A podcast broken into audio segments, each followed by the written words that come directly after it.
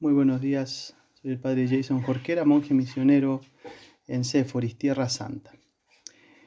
Homilía titulada Jesucristo, la parte mejor. Queridos hermanos, el Evangelio de este domingo nos presenta a dos hermanas cuyas figuras gozan de no poco significado para nosotros.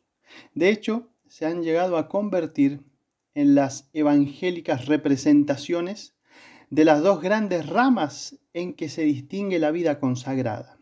La vida activa, apostólica o misionera, representada por Marta, y la vida monástica o contemplativa, reflejada en la persona y actitud de María. Una sirve y otra escucha. Y ambas, sin embargo, reciben al Señor del cielo en su humilde morada. Dice San Agustín, estaba María absorta oyendo la dulzura de la palabra del Señor. Marta le preparaba el convite, en el cual María ya se gozaba. En sentido místico, Marta, recibiendo al Señor en su casa, representa a la iglesia que ahora lo recibe en su corazón. María, su hermana, que estaba sentada junto a los pies del Salvador y oía su palabra, representa la misma iglesia, pero en la vida futura, en la que, cesando de todo trabajo y ministerio de caridad, solo goza de la sabiduría. La primera consideración que podríamos hacer de este Santo Evangelio, Marta, la servidora del Señor. Marta, Marta, andas inquieta y preocupada con muchas cosas. Dice Teofilacto que el Señor no vitupera la hospitalidad, sino el cuidado por muchas cosas, esto es, la absorción y el tumulto.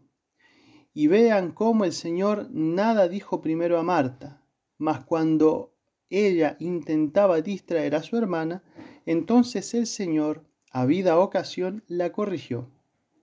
La hospitalidad es honrada mientras que nos atrae a las cosas necesarias, mas cuando empieza a estorbar a lo más útil, es manifiesto que la atención a las cosas divinas es más honrable.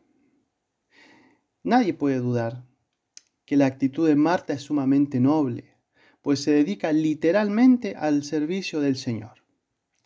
Habrá estado corriendo de un lado para otro, disponiendo todo para atender lo mejor posible al Mesías, al Señor que entraba en su casa. El Maestro los había venido a visitar.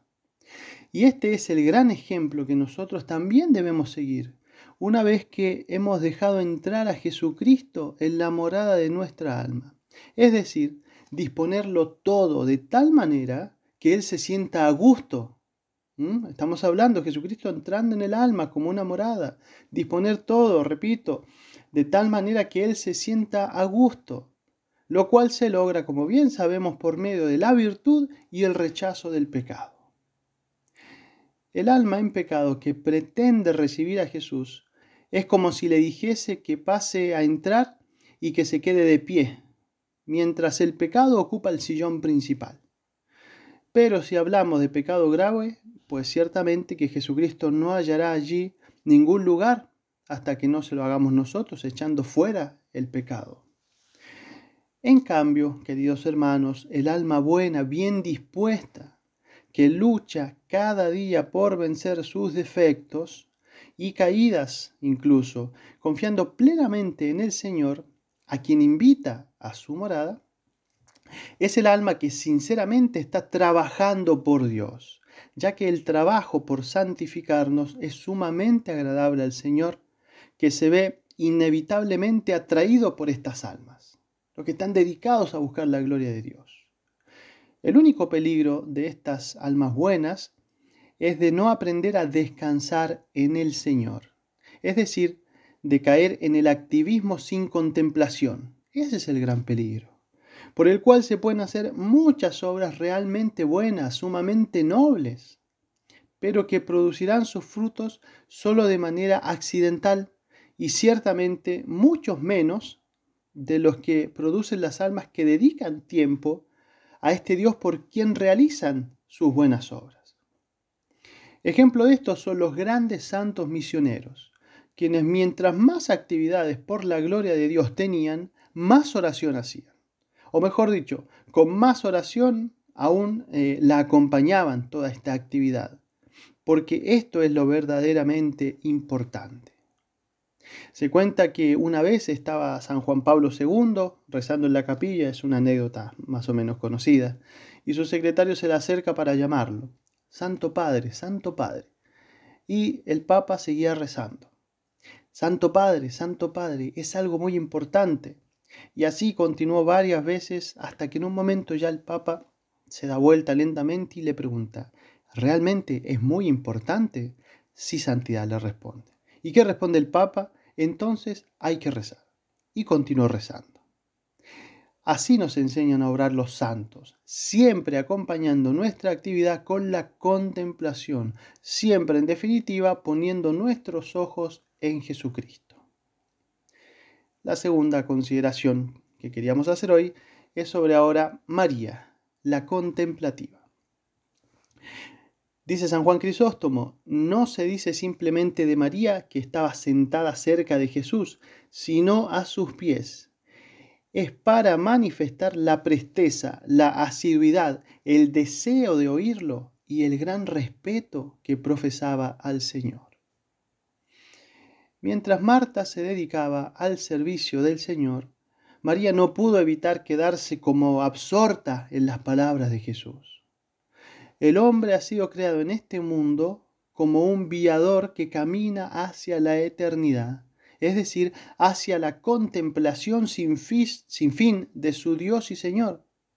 Pero es cierto también que desde ya, aunque de una manera participada, mas no por eso ineficaz, puede el alma poner sus ojos en Dios, mediante la oración, mediante la vida de oración y con la reflexión y meditación de los misterios divinos, que es como una manera de anticipar ¿no? nuestro fin último, esa contemplación hacia la cual, bueno, lo que se develará después de esta vida, ¿no? Esta vida pasajera es para contemplar a Dios, es un medio, dentro de lo que nos permite nuestra actual condición en la cual nos podemos gozar de los misterios divinos, ya que somos seres espirituales, es decir, capaces de degustar la verdad que contemplaremos cara a cara en la otra vida.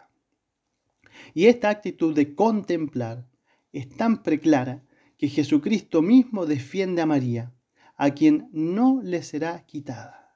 Fijémonos bien, queridos hermanos, Jesucristo defiende este poner la mirada en Él.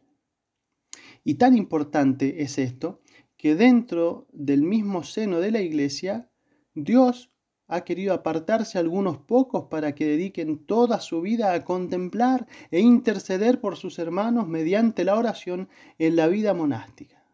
Hasta ese punto es importante. Por eso dice San Gregorio que el cuidado de Marta no se reprende, pero se alaba el de María. Son grandes los méritos de la vida activa, pero son mayores los de la contemplativa. Se dice además que nunca le será quitada la parte a María, porque las obras de la vida activa pasan con el cuerpo, mientras los goces de la vida contemplativa mejoran al fin. Y agrega San Ambrosio que el deseo de la sabiduría te haga como María. Esta es la obra más grande, la más perfecta que el cuidado de tu ministerio no te aparte del conocimiento del Verbo celestial, ni acuses ni estimes ociosos a los que veas dedicados a la sabiduría, es decir, a la contemplación. En resumen, queridos hermanos, ambas hermanas nos presentan dos aspectos de nuestra propia vida como creyentes. Se pueden conjugar perfectamente. Trabajar por la gloria de Dios y aprender a contemplar cada cual según su deber de Estado. No se le pedirá lo mismo a una madre de familia, a un padre de familia que a un monje, ciertamente. Son distintas eh, misiones que Dios pide a cada uno. Pero sí, siempre, pero siempre, perdón, según la voluntad de Dios e invirtiendo tiempo en Él, en la oración. Eso sí, debemos detenernos al menos de vez en cuando a contemplar a Dios. Ahí es donde se va forjando nuestra vida espiritual y nuestra unión con Dios, para que así todo nuestro obrar esté como impregnado de la contemplación de los divinos misterios, del Evangelio, de Jesucristo, lo que Él nos enseñó, su doctrina en definitiva, pudiendo palpar así los notables frutos espirituales que se siguen de las obras puestas en las manos de Dios. Trabajar y contemplar. Le pedimos en este día a María Santísima que nos alcance la gracia de jamás cansarnos de trabajar por la gloria de Dios, asentando las bases de todo nuestro obrar en la cotidiana, sincera y profunda oración, según nos lo permita a cada uno nuestro deber de Estado, nuestra vocación, y sin poner excusas a Dios para dedicarle el tiempo que se merece. Comenzando por la Santa Misa del domingo, y las demás oraciones que acompañan y robustecen nuestra jornada, teniendo siempre claro que Jesucristo es la parte mejor, capaz de transformar toda nuestra existencia. Ave María Purísima, sin pecado concebida.